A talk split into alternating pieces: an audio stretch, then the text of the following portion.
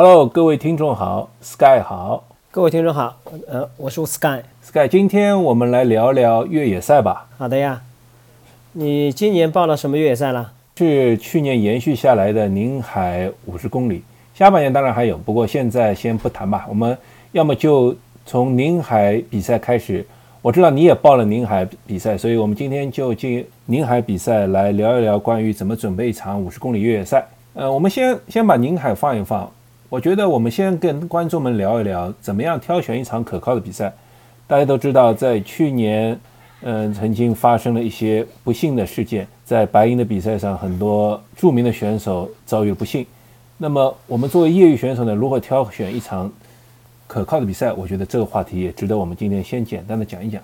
我觉得这个话题更应该去讲如何挑选一场可靠的比赛。好的，那 Sky 先谈谈你的你的观点吧。首先从我个人的角度来讲，我一般报的越野比赛主要集中在江浙地区。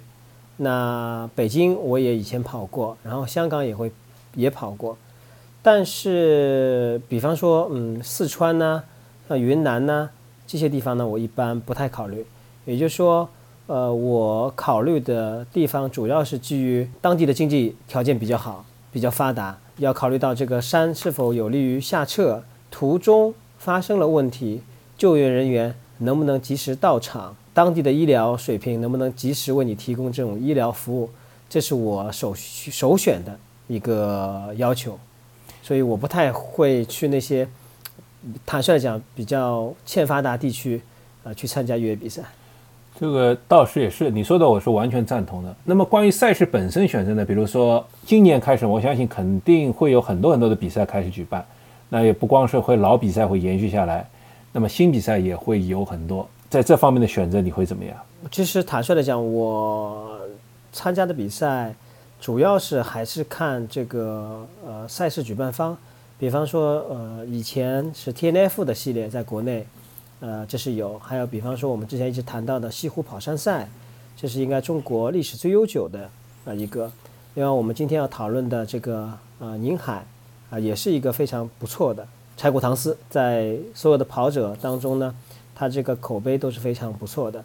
那其实主要还是看这个举办方啦，他这可能他的创始者，他本身他就是一个呃非常热爱越野跑的，他由越野跑呃而转成这个赛事的举办方，所以他对越野跑这个本身的跑步的理念，他比较清晰，他对跑步者的这个需要，他也可能比较清晰，所以他在举办赛事的时候呢，可能相对会比较好一些。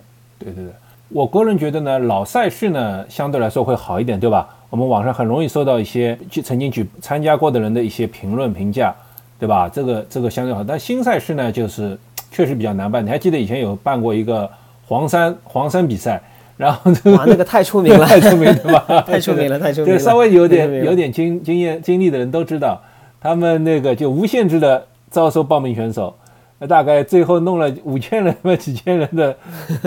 我曾经有一个同学在参加过这个比赛，真的是一场灾难。所以新赛事我们千千万要小心。当然了，如果这个新赛事是一些靠谱的组织方，那比如说他这个呃主办方曾经办过其他比赛，那么相对来说我觉得会会好一点。对的，同时呢，我其实觉得还有一个，就是不同的主办方对于不同的赛事本身的评估也是有，也是我们要考虑。比如说，你记得有次有一次我们报了一个江山一百，对吧？江山一百它的嗯主办方是 UTMB 的人来负责的，是法国人亲自总监亲自到场确定赛事、确定比赛的。但他对赛事的评估就和我们不太一样。当天我记我知道，就是那天呃比赛那天下了超大的雨，超大的雨。我有一个朋友在那边据 据说他在起点之前想了好久，看了那个大雨，最终决定还是放弃了。因为因为大家都知道嘛，在山里下大雨非常危险，不光是路对的，滑，这个晚上我们可以讨论一下的。这个路个就天气的影响路对跑步的影响洪。水，对吧？对的，对的。但是法国法国主办经过仔细评估，他们决定还是办了。可能他们因为比较经验丰富，他们觉得综合他们的能力，觉得可以办。个人个人参赛者可能就会有不同的想法。我觉得这个呢也是大家要考虑的。那同时，我觉得还要补充一点，就是说，有些赛事规模说说多不多，说说大不大，说小不小，要考怎么考虑来呢？我有时候会有一些，我有一些很特别的建议提供给大家。那些比赛如果用一些古里古怪的卖点来吸引参赛者的话，大家要谨慎。比如说，我曾经看到过有些越野赛说，我们赛场上提供火锅，我们赛场上提供烧烤。这虽然是个营销点，但是我个人觉得，姑且不谈这个食品卫生问题，对吧？这赛场上这个食品卫生怎么办？你吃坏肚子怎么办？至少说明主办社没有把心思完全花在他该花的地方。所以我觉得这样的赛事，你们。谨慎，谨慎，谨慎。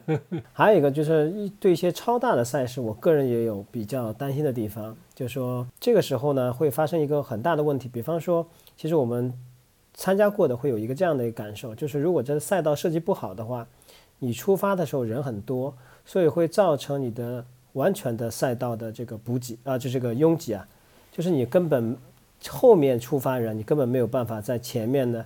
五公里甚至十公里进行一个比较快速的通过，这个对赛车体验是非常非常差的，也不安全。还有一个呢，就是说一旦人数过多以后呢，就说因为我们大家都没有经验嘛，赛事举办方也不见，就一百个人可能到一百五十个人，可能人数上去以后，你这个怎么样来计算这个补给量？就通常发现你可能到了中后半段的这个选手，你后面就没有补给了，就是桌上一片狼藉，你可能什么都吃不上了。这是一方面，还有一方面呢，相对来讲，就是说你人数一旦多，你可能会发生呃需要医疗保障的也比较多，那你的救援保障、你的志愿者怎么跟得上？所以说呢，对一些比较人数多的赛事呢，大家也要保持一个呃自己的一个警惕，自己要做好一些的评估。嗯，对的对的，我几乎每一场比赛，因为我跑得比较慢嘛，不像你那个速度快，所以几乎我每场比赛都会碰上过赛车被堵好久，浪费了挺多时间的。对，而且是说会人会很累的，会很疲惫的这个时候。然后说到赛事，刚才提到我们提到了一些我说这个营销奇怪的营销点，什么吃的好啊，对吧？是我们刚刚提到。但同时呢，有时候我觉得另一个要注意的点就是，我很多赛事会以我们难度高来作为卖点，这个我觉得对于大部分人来说也是要谨慎的。特别难的赛事，安全特别要注意，对吧？对，我觉得前几年，因为中国越野赛事是，嗯，就说这个发展，呃，其实有的时候有点畸形了，就是其实这个赛事难度比较高，就那时候一直强调嘛，你的整个的赛程的这个海拔，这个累计上升多少，这作为一个赛事的一个标榜了，啊，这已经作为一个标榜了，意味着我同样五十公里，但是我的可能爬升可能是两千五。另外也可能三千，那觉得穿这个三千的举办就特特别有这个号召力，觉得我这个赛事很难，所以也的确吸引了一些想征服三千这个海拔累计上升的这些跑者的这种心态。但其实，嗯，我个人觉得有点这个就是拔苗助长了，这个又对。然后我曾经听到过一个传闻哈，呃，听到过，所以我就姑且我我们就传一下八卦，就是有些赛事方啊，他会有意把赛道的前半段。特别特别设的难一点，比如说爬升特别高，特坡度特别陡，都放在前半段。把它放在前半段，其实这就会增加了前半段退赛的比率，那么就会缓解了赛道后半段的这个补给啊等等啊这些压力，就是省钱省力嘛，对吧？因为赛因为 越野赛道很多时候它的补给是要靠人力背上山的，这样的组委会我认为不太负责任。那么刚才我们说到了一些挑选赛事，你提到天气说我们挑，那么我们现在就聊聊天气呗。呃，因为是这样的，从我我先做一个我个人的理解啊，就是说在城市当中啊，无论你下雨也好，下雪也好，其实这个对你的影响不是很大，因为你可以及时的找到这种交通工具，或者说避雨啊的地方，你不太会没有一个地方可以去让你遮风避雨，没有。但在越野跑上其实不太一样的，因为呃一旦进了山以后，山会有自己的小气候的。那就像刚刚 Jeff 说的，你可能觉得山上只是在下雨，这个雨也不是很大，但是你经过的溪流，它可能从小溪可能就变成大河了，你就可能要趟水过了。原先你可能只要踩几块石头就过去了，那你可能一旦下雨，你就没有办法踩着石头过去了，你可能要拉着绳子过去，或者说你要趟着水过去。所以说，在这个越野跑当中，对天气尤其是要注意的。那我个人的话是这样子，如果说它是一个非常的毛毛细雨，因为我在参加北京 T N F 五十公里的时候，就是天上毛毛细雨，那我觉得这是可以接受的。那相对来讲呢，北京的这个山地呢，它的溪水和它的林木不是特别的茂盛，所以它不太会，我个人评估下来不太会产生这种比较大的难走的路，以及可能会要穿越比较多的这个河流。但是如果在江浙地区发生下雨，如果雨很大的话，我基本上是直接退赛的，我不会参加这个赛事的。你这个是很明智的说法。说到这个，就是说到柴谷了，国内著名的柴谷。柴谷以前几乎每年都碰上下雨。我有一年去比赛也碰上下雨，当地的泥土啊湿了以后，它会粘在你鞋上，它粘性很大，然后你一脚下去，这个鞋子上就有半斤泥。对，就哭嚓哭嚓的了。对啊，我们你鞋底再高的科技，在这团泥包的话，你根本都施展不开来。所以 那天我下坡的时候。还还不如当地穿着高筒雨靴的老奶奶，她在一步一步的就把我超过了，而且很难过，很难过，很难过。然后也对，尤其下这种土坡的时候，你非常难过，你会。你上坡你也得滑下来，下坡你更更不行，得滑下去了，你得。对对对对对。然后呢，我推荐大家一个软件叫彩云天气，就是它呢基本上会有即时的天气预报，在在在大家在准备赛事的时候呢可以参考。但是呢。话再说回来，在山里天气就像 Sky 刚才说的，真的是一刻三变。如果一旦碰上下雨，及时的退赛。好，那么 Sky，我再向你提一个问题啊，如果你跑在赛道上碰到下雨了，这个雨呢已经不是那么大，你当然可以可前可后，对吧？你准备退赛，但赛当中赛道当中你没法退赛，你肯定要到 CP 点退赛嘛。你是朝前跑还是朝后跑？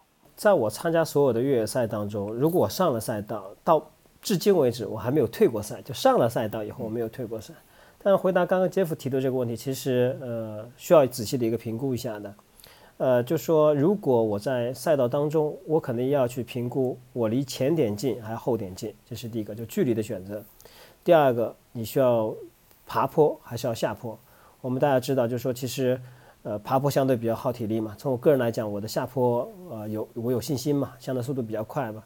如果说呃是一个距离相等的话，一个是上坡，一个下坡，那我会选择下坡的路线去走，选择你最容易、你最方便、你最有能力达到那个去做。因为我们现在基本上好像赛前都会发这种线路图和海拔这个图，同时呢，现在很多人还很贴心。就是在号码牌上，他会做上啊这个整个的线路图，所以你要及时知道你在这个线路当中的所在位置。所以说你的手表的里程数也是非常重要。所以杰夫刚刚问我的问题，就是我挑选一个我最容易达到的地方，我尽快去做的。我觉得啊，我会大概率倾向于后退，因为后面后退的路是我曾经跑过的，我知道它是怎么回事。前面路呢，除非我离前面路已经很近很近了，但前面路是未知的。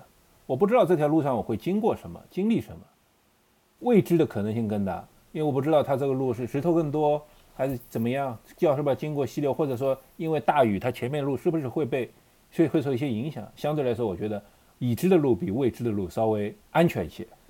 从心理上也是这样子的，这个我赞同。你这样说完全赞同。对对对，从心理上的负担也会小一些。而且而且你回朝回走了，多多少少都会碰上同伴嘛，对吧？你要追上前面的难度总是小于和后面的碰头的难度，对吧？对 对。更多一些人，万一碰到什么情况，这个这个碰上一些人同伴结伴一下，那也是更更安全一些，对吧？是的，呃，这点我赞同，这点我赞同，嗯，非常赞同。好的，说完天气，我们来说说装备吧，这是所有跑者最喜欢的一个题目，对吧？对，好像我看很多栏目也谈到过这个装备，然后有些概念呢，我觉得其实说的也是蛮正确的。但是有些呢，我觉得呃，可能稍微还是有点有点的瑕疵的。没事，杰夫，你先来说吧。啊，那我觉得我们首先要看的是那个线路准备，赛事赛场上这个线路嘛，我们首先最好是，呃，比较比较仔细的研究它。呃，我确实碰到过，我我有时候我有几场比赛，有时候大意了，没有仔细研究，没有仔细研究赛道赛道，但是我只是大致知道我会经历多少爬升，经历多少路程。但比如说，我心里预计这个是要跑十公里的话，但那我跑到了，我手表计数十公里还不到，我十一公里还不到，十二公里也不到，那我就有点崩溃了。为什么呢？你你落差一大，这个会影响很大的对心理很大的影响，对吧？我我的建议就是说，一定要仔细的研究线路，预先把赛组委会发的这些简路程简介给了解清楚。你一定要有一个能能记录轨迹记录。和看路线的手表或手机，对吧？你至少要保证自己跑在正确的赛道上。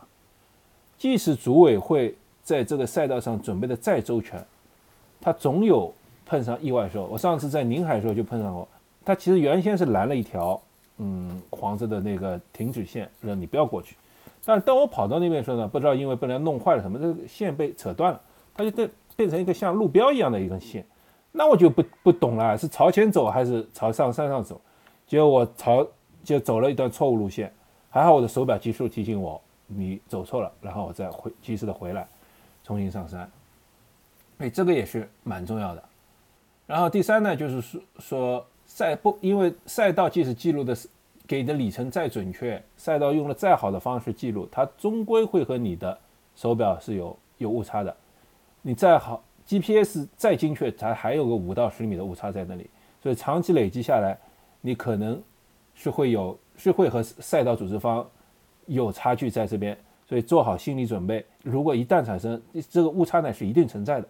对的，呃，这个国内我参加越野比赛都不会是这个说五十公里就是五十公里的，说一百公里就是一百公里的，基本上五十可能会超出一点，一百公里的我觉得可以赛道可以做到一百零五、一百零七都是非常非常好的了。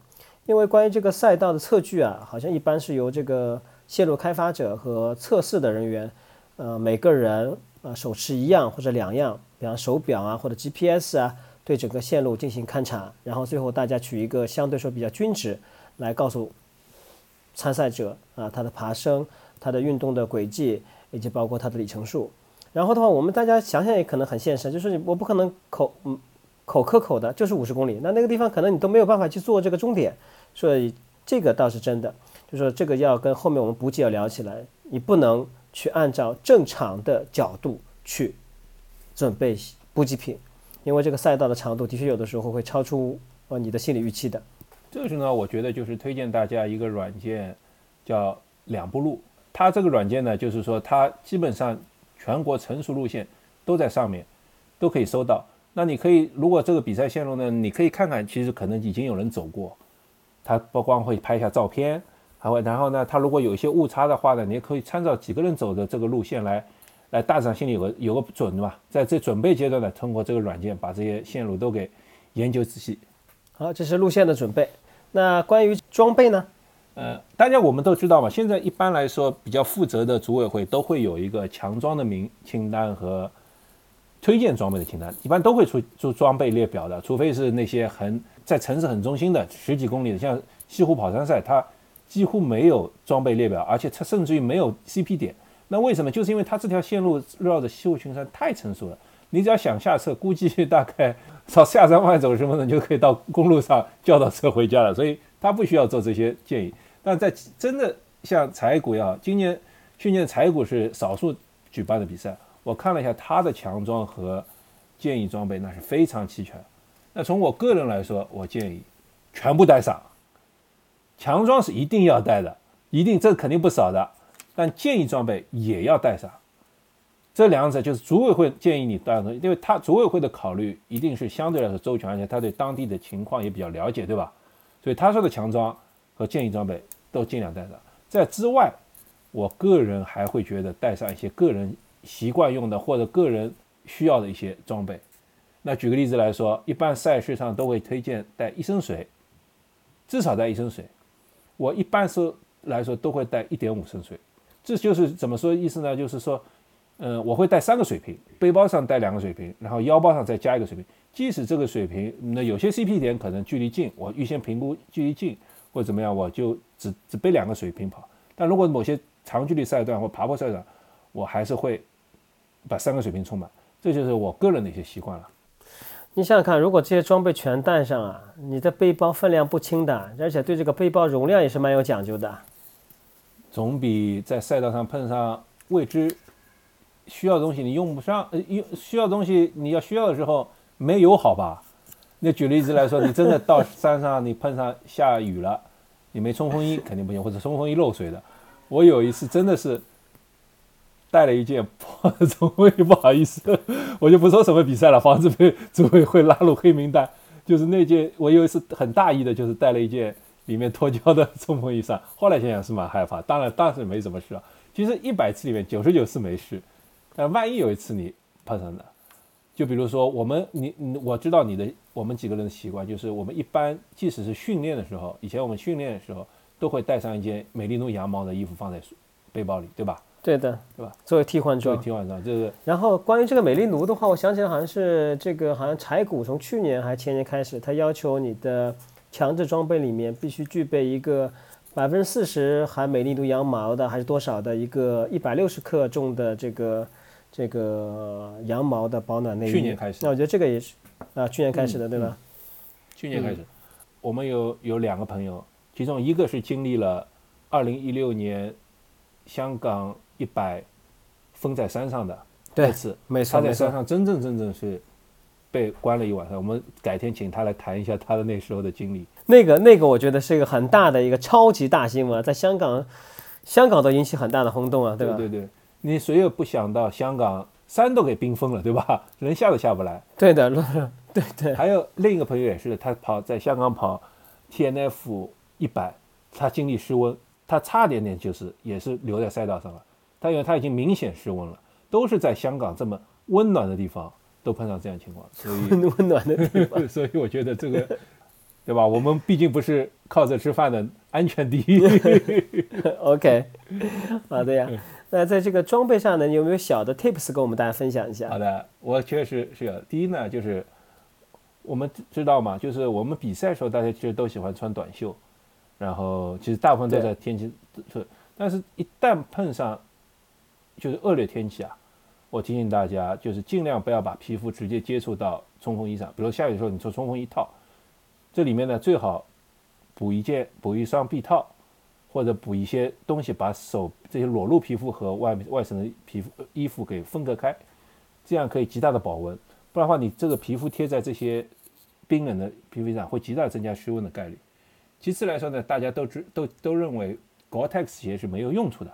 那我要穿溪流的话，这个鞋鞋帮基本高，水进去怎么办？水进去反倒更出不来，这变成雨靴了，这没什么用处。但我从我个人体验来说啊，我觉得 Gore-Tex 鞋保暖的功能更大于它防水的功能。在碰上万一碰上这些寒冷天气，是 g o t e x 鞋它是有保温功能的。第三呢，经有也经常很多赛赛事比赛会提醒大家带上垃圾袋，我们要把垃圾带下山。那么这垃圾袋呢，其实除了当垃圾以外，我建议大家带稍微大一点点。为什么？它是我们的第二件保温装备。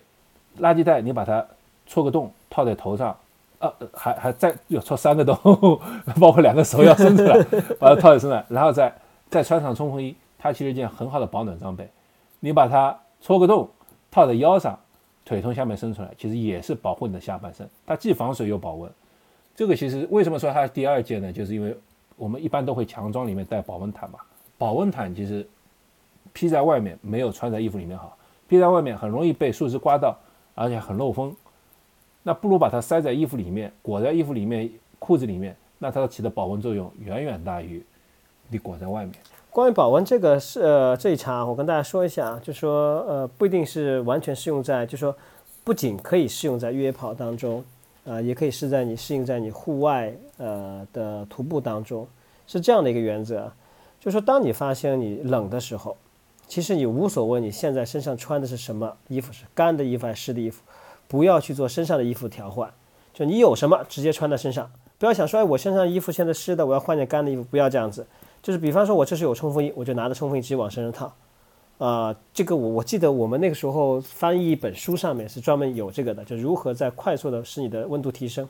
就是你现在有什么东西，你赶快往身上套，不要去想太多的东西。嗯嗯嗯嗯，是的，是的，是的。还有呢，我觉得很重要一点呢，就是我们的保护我们的眼睛。近视眼选手这时候是有优势的，戴一副眼镜。其实赛道上，赛道上经常会树枝啊、小虫子啊，我们的野外嘛，这些都少不了的。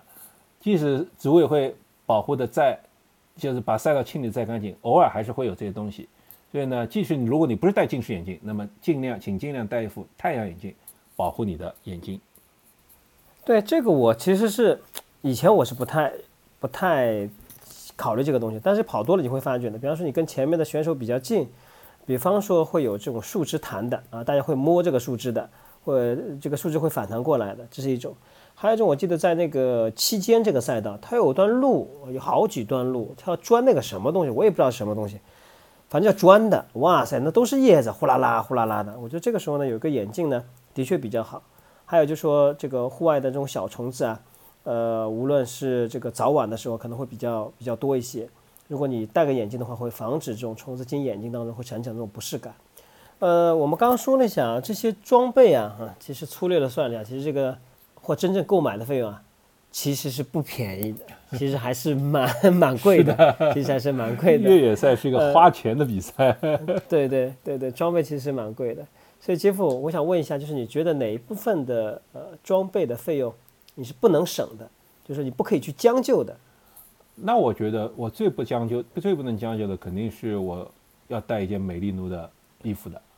夏天我考虑带一件美丽奴短袖，其他三季我会带一件美丽奴长袖。美丽奴衣服当然相对来说比其他衣服是可能更贵，有些美丽服衣服贵到和冲锋衣一样的价格，但你总有机会买到一些打折的，或者像呃内道或者迪卡侬这些相对来说不那么贵的。那这些衣服，我觉得甚至于比冲锋衣更重要。呃，我知道你穿了很多美丽奴的衣服，其实我们很多听众不一定会很清楚。第一个，大家觉得美丽奴呢，呃，两方面啊，第一个是很扎人，但这个其实，呃，美丽奴的这个只要成熟的大牌品牌的，其实都不扎人的，这是第一个。第二个呢，就价格比较贵，你刚才解释了。但是其实你跟我分享过，就说你觉得虽然价格比较贵，但是它穿的时间是非常长的。所以从这个角度来讲，它是可以重复使用的，就是它的它的可以使用的期限是非常长的。啊，完全没错了。我我的美丽奴的长袖衣服几乎都是穿了超过十年。当然，我陆陆续续不有些有些我淘汰不是因为它坏了，是因为我时间穿的时间太久了，我实在是看着它烦了。而且这十年里面，我几乎没有什么很好的保护它，我是扔进洗衣机就和普通衣服这么洗。然后洗完以后直接扔进烘干机就这么烘，当些当然这些都是，嗯国都是国外的大牌，像 Smart Wool 啊 Ice Break 啊，就说吧，就算是 Smart Wool 这么贵，好像现在淘宝上你买它官方旗舰店是八百多块，但你分摊到十年，你一年才多少呢？对吧？对对，就我就特别需要让你来分享这个案例给我们所有的这个 听众来听一下。就虽然这个单件的装备你可能看一下会比较贵，但是从它使用的时间上来，它可以重复使用的，而且它这个涉及到呃你个人的保温的安全，它属于核心的装备。我觉得这在这部分呢，呃钱呢，我觉得大家没有必要去省。对，而且它最好的一点就是它湿了还能保温嘛，对吧？所以这个就更更适合我们赛道上。说说白了就是你你冲锋衣其实也其实挡不住你变湿的。冲锋衣变湿了以后，其实就像我刚才说的，贴在你皮肤上，其实让你也超冷的，它会带走热量。对的。那美丽奴如果里面隔一层美丽奴衣服的话，这就能极大的保护你。OK，那我们先回到这个宁海这个五十公里来，那从训练的角度啊，要从我们实际的训练的角度来讲，呃，你有什么可以跟我们大家分享的？呃，说实话，我对于训练来说，我肯定是不擅长的。呃，因为我这个越野赛的完赛率是偏低的，很低，偏低，偏低，偏低。呃，但是不管怎么样，我觉得跑量是王道。我就分享一个案例吧。我有一个朋友，他其实曾经是拿下宁海某一届，但早期了某一届的第二名。他几乎从来没有进过山上训练，他就是马拉松快，他一直是马拉松三小时内的选手。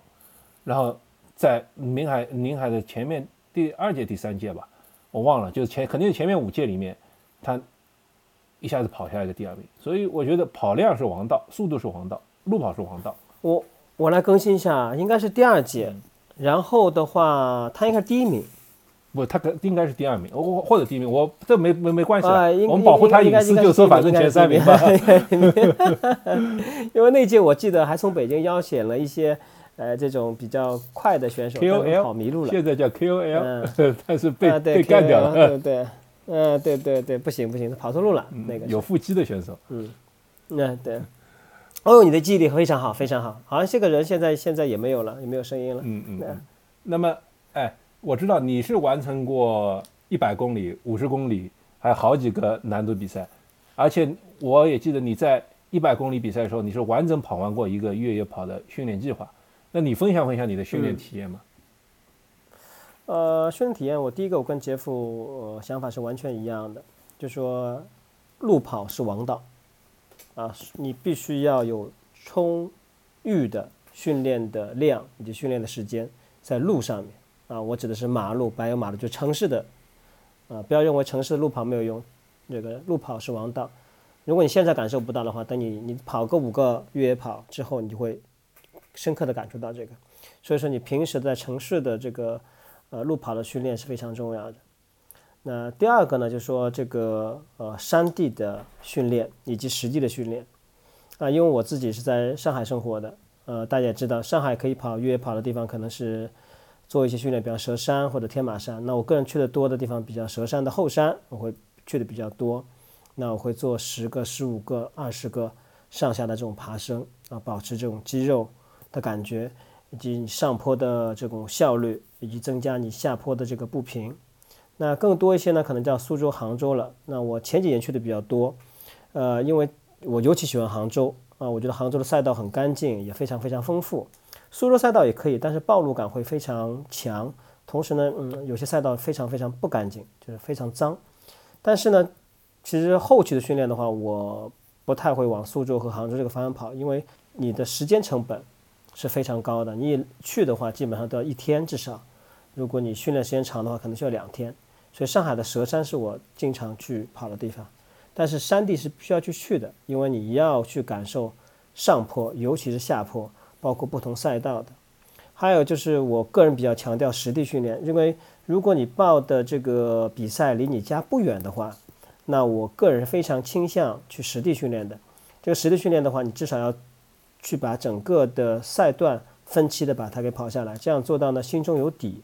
否则的话，你真正跑的时候，你心里会有点慌，你不知道什么地方你该发力，什么地方你该收着跑。第三部分呢，其实是我自己也相对是比较欠缺的，因为呃越野跑它是一个身体的综合素质的一种体现，所以它更加强调你的核心的呃这个能力。所以说你要在一周可能要加一堂课或者两堂课的这种三十到四十分钟左右的这核心训练，我觉得对越野跑的整个的呃速度也好，或者保护你自己不受伤也会比较好。那最后一个呢，其实呃回答刚刚杰夫说的一个问题，就是我之前准备南京一百的时候，我是完全按照书来去训练的。那书上会有，其实跟我们的马拉松有点类似，但是长距离的话呢，它更加。更加的讲究你的跑量的积累，我记得反正嗯，我后期的两个月的训练的跑量，基本上可能每个月都要到三百五四百，啊这样出头的这样子一个跑量，所以这又回到我们第一点，就是说你必须要完成足够的跑量，然后才可以去完成长距离。所以总结来说，就是跑量决定了你能完赛，然后实地训练和山地训练觉得你能决定你能有更好的名次，对吧？对的。好的。接下来呢，作为曾经参加过宁海的选手呢，我简单讲讲宁海的特点，参供那些还没有参加过宁海的人参考。首先呢，我觉得宁海这个路线的特点，啊，首先我得提示，我得提示一下，今年据说它宁海的赛道有一些改变，以前是从以前的赛道是，呃，起点和终点不是一个地方，今年它的赛道可能起点终点都会放在同一个地方，就是从那个城门楼出发，就多少有些改变，但我估计改变不会太大。所以我的意见依然能作为参考。宁海赛道呢，它不是一个技术难度高的赛道，反而是一个速度快的赛道，是速度型赛道。一，我个人认为它的基本上它的全程都能跑起来。它除了有一座大山以外，有还有不多的台阶路以外呢，其他基本上是土路。然后相对来说，那个也是平缓，也基本上嗯没有什么太大的技术难度。除了最高的那个山峰上山和下坡有那么一点点难以外，其他都。都还 OK 的，不不难。它的风景来说呢，我觉得就是江浙沪的特点，不是特别好，也不是特别差，就是这样。但是它的赛道倒是和香港的赛道有一点点像，只能说是开阔，但是并没有什么特别好的风景。从这点来说，我倒觉得柴谷唐斯的可能风景会更好一点。说到赛赛道上的补给，我觉得我是参加的是一九年的比赛。据说他的二零年比赛赛道补给的那个供应方调整了，会更丰富。但就我参加的那场比赛来说呢，我觉得他的赛道补给还算比较丰富的，该有的都有。有水果，有零食，有有些赛有些 CP 点还提供那些热粥、热粥啊、热食等等，包括可乐，包括水，但不奢望你有冰冻可乐了哈，基本上该有的都有，所以都是还 OK 的。呃，我觉得就是有几个点之间它的距离相对比较远。如果这天天气比较热的话，其实对速度慢的选手的话，水的那个需求啊会更大一些。那适当的多备一些水没什么坏处。那，这里面我有个问题问一下你啊，就是说你在进补给站之前，如果你的水壶里有水，你会把水壶的里的水喝掉以后再去倒水吗？我不大会特别的做这件事情。反正我到了以后我几乎到了所有 CP 点都会把塞水补满，不管下面这就里面水多有多少，可能还有蛮多的，或者下一个 CP 点即使不远，但是我基本上都会把它给装满。我相对来说喜欢背水袋，而不是喜欢背水瓶，所以我的水袋是一点五升的，我都是会尽量把它装满。那这个宁海的关门时间呢？对的，这个地方有一个小可小地方，可能大家大部分人没有注意。呃，其实宁海当时总的整个赛道是五十公里，它的总个完赛时间是十四个小时，它是五十五公里十三个小时，还但是呢，它前前面的九公前面的四十公里给了你九小时的节食时间，后面的十五公里是四小时，后面的十五公里啊几乎完全是平路，就是从山上已经下来了，跑进城里的那段公路了，给反倒给了你四小时，前面四十小时呢，前面四十公里呢，仅仅给了你九小时，这个倒是其实是相对来说还是压力偏大的。呃，我我因为我有一个算法，我一般来说按照山里就是比较快的选手的话，就比较快的速度的话，是按照五公里平均一小时的这个速度来推算的。啊，特别有爬坡段的赛 CP 点之间呢，我会按照呃两到三公里每小时的速度来推算，这是我个人的一个计算方法。所以按照我自己的计算来说呢，前半段其实时间是偏紧的。我当时跑的时候也没注意，后来被关门才注意到，所以还得仔细关门选手，关门选手仔细研究，仔细得仔细研究赛事的规则和计算这些数据。呃，在这个当中，我唯一跟大家分享一个啊，就说在越野比赛当中有一个句呃这样的话，其实就四个单词啊，叫 “no eat no run”，啊，就是你在越野比赛当中，作为一个普通的跑者，你必须要保证你的补给的摄入，呃频频率多，要多补充，每个 CP 点只要你能吃得下的，尽量去吃一些。啊，当然我觉得不要吃得过饱啊，吃到喉咙口这没有必要。就是说你的补给必须要能吃下去，啊，但是我们其实为什么说这个问题呢？其实我们看到很多优秀的选手，我们国内很多优秀选手，包括国外很多精英的选手，他往往会出现几个问题。第一个可能他的补给不够，第二个他肠胃出现了问题。那我觉得这跟补给都有关系的。所以在这个补给这方面呢，除了你个人带的补给呢，你在每一个 CP 点要挑选一些呃适合自己的，你平时经常吃的东西进行补给，这样对你完赛的概率会有非常大的帮助。我这里对你有个补充，就是我这里稍稍跟你建议有点不一样，就是我认为越野赛还是要分成五十公里左右和一百公里这个之间的差异的。五十公里比赛呢，一般来说就是十来个小时完赛的。对于吃方面的要求啊，并不是那么迫切，完全可以通过能量食品，比如说能量胶、能量棒、呃能量饮料来来度过这段时间。然后呢，如果是一百公里级别的比赛呢，那几乎所有人都要一天一夜，那里面不吃东西是不可接受的。按照我以前考 Ironman Coach 他给的一个长距离越野、长距离耐力比赛的一个建议来说哈，Ironman 比赛嘛，它一般是十七小时，和大部分五十公里比赛的完赛时间差不多。就是它里面建议呢，就是说，因为一个人吃下多少卡路里，能摄入的、能吸收的量是有限的，所以我也不用这些数据公式来烦大家。你可以这样算，大致上一个小时两到三根胶是一个人能吸收的极限了。你吃再多，不会那个吸收更多。在这个吃胶，在这个能量补给上呢，大上这个这个这个建议。同时呢，我们知道嘛，能量补给一般分成两大部分，一个是糖分，一个是电解质。从很多和越野跑选手呢，是从马拉松选手过来的。我我也不知道为什么马拉松界的选手有一个很奇怪的想法，他们一般很抵制吃胶，但非常喜欢吃盐丸。你可以不带能量胶，但是他们一定会带盐丸。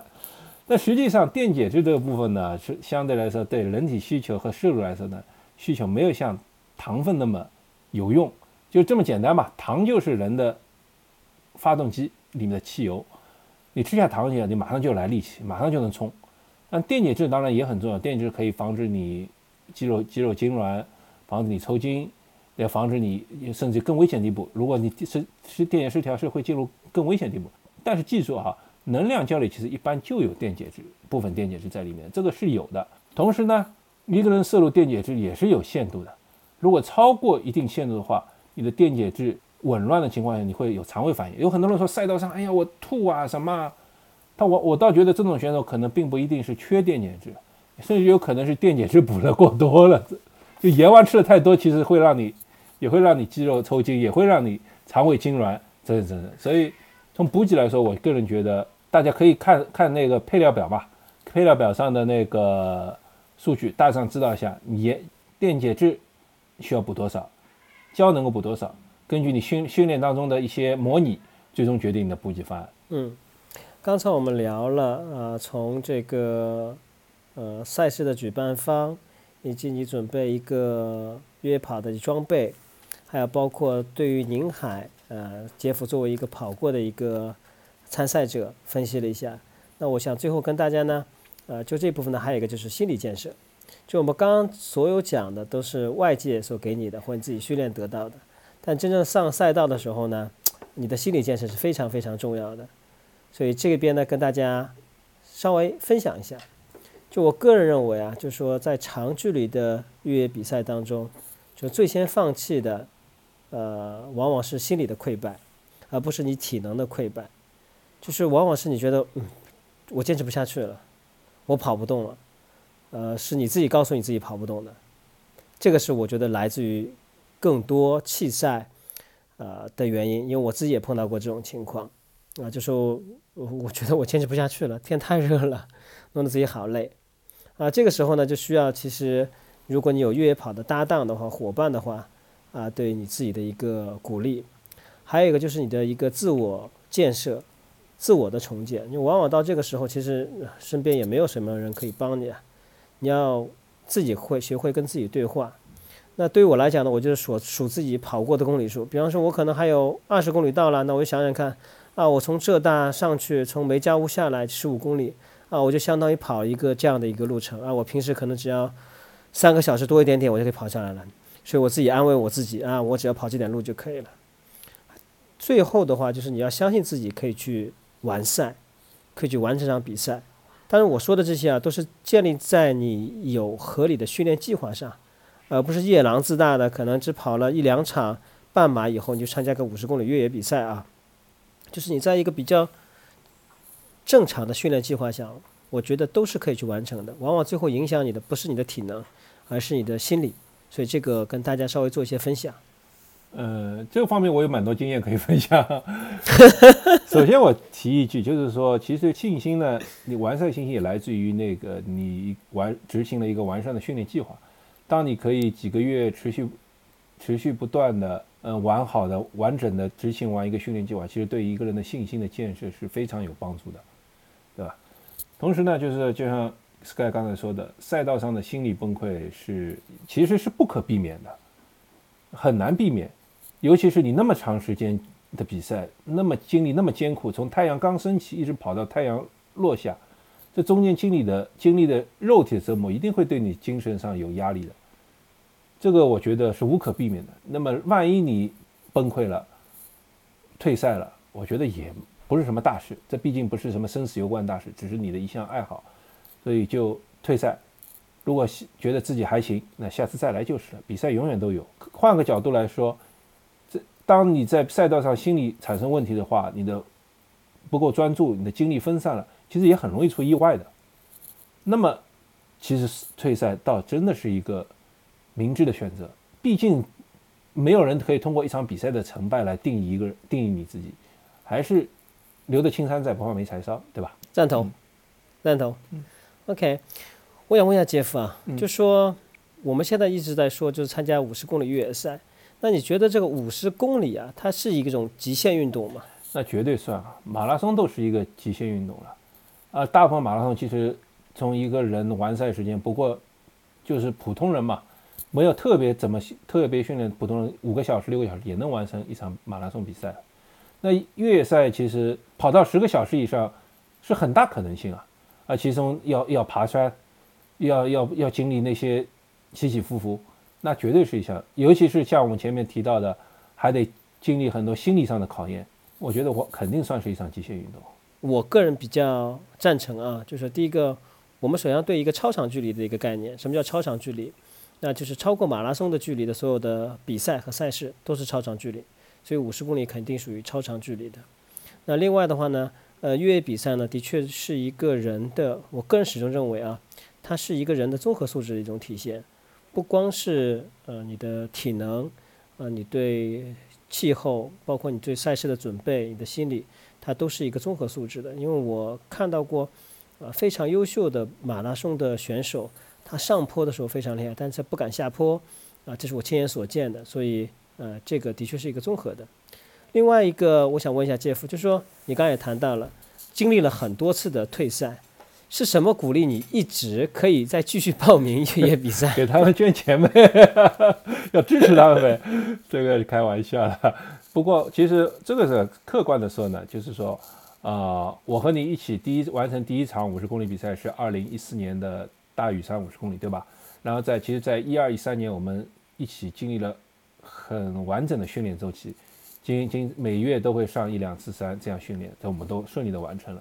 那其实为什么我后面进会退赛多呢？也是因为我从二四一零二零一四年之后，我把逐渐把兴趣转到了铁人三项。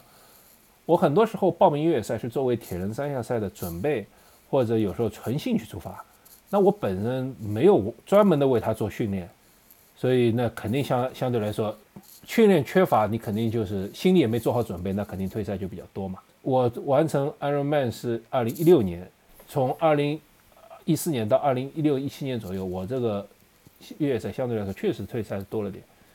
那因为我它不是我的 A 类赛事，就像我刚才说的，那万一碰到一点情况，那我肯定倾向于退赛。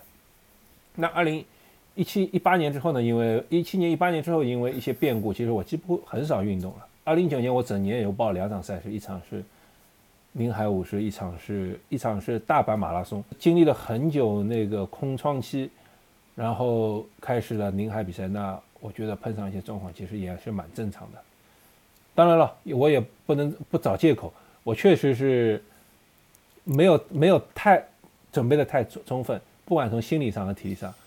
都准备的不够充分，你就是喜欢退赛。就从我们不从训练的角度来讲，就从可能赛道或者参赛的感受来讲，就是你马拉松赛事和越野赛事，呃，带给你比较大的不同点在哪里？马拉松赛事啊，其实看上去时间短，但其实比越野赛事更累，因为它是你是必须在一个平路上这样奋力，几乎以接近你极限的速度来跑这么多。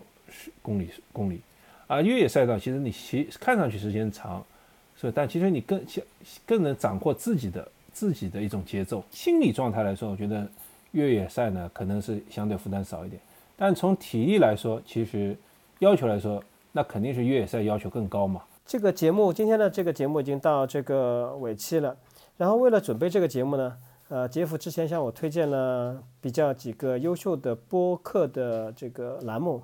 让我先去听一下，学习一下。呃，我也听了几个，但当中的有些理念呢，我不是特别的赞同，或者说他们没有完全的讲清楚。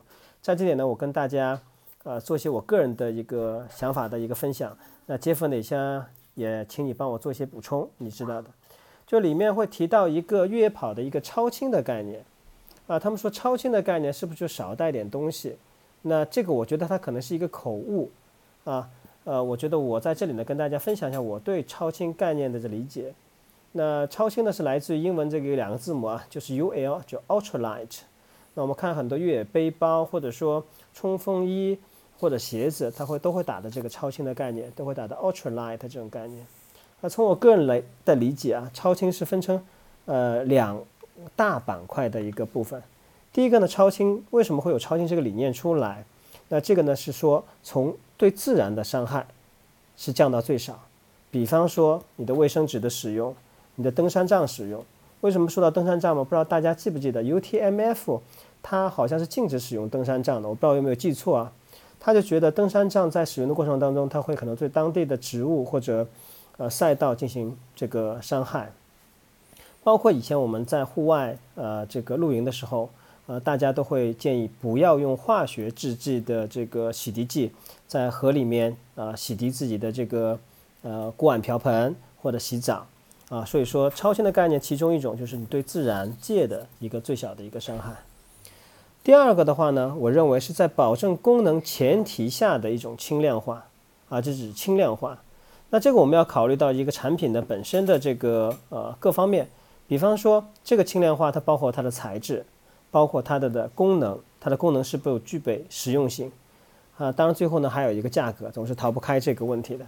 其实超轻的装备一般价格都不菲，啊都不菲。我们回顾一下我们的越野背包。最近几年流行的可能所罗门的这个超轻系列，在更早的时候，我记得有一个品牌叫 Ultimate Direction 啊，对，U，对吧？UD，那个时候它出来的背包的话，它是 Cuban 呃 Cuban Cuban 的面料。那大家知道 Cuban 的面料一般都是用在超轻，因为它非常轻材质，又很耐磨，呃，然后还有具备一定的防雨的功能，所以这种背包的价格啊是非常啊不便宜的。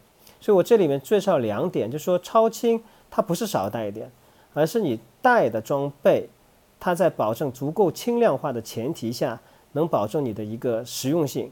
同时从理念的角度来讲，超轻其实是对自然最小的一种伤害啊，这是我个人的理解。所以不是少带一点啊，超轻不是这个意思啊。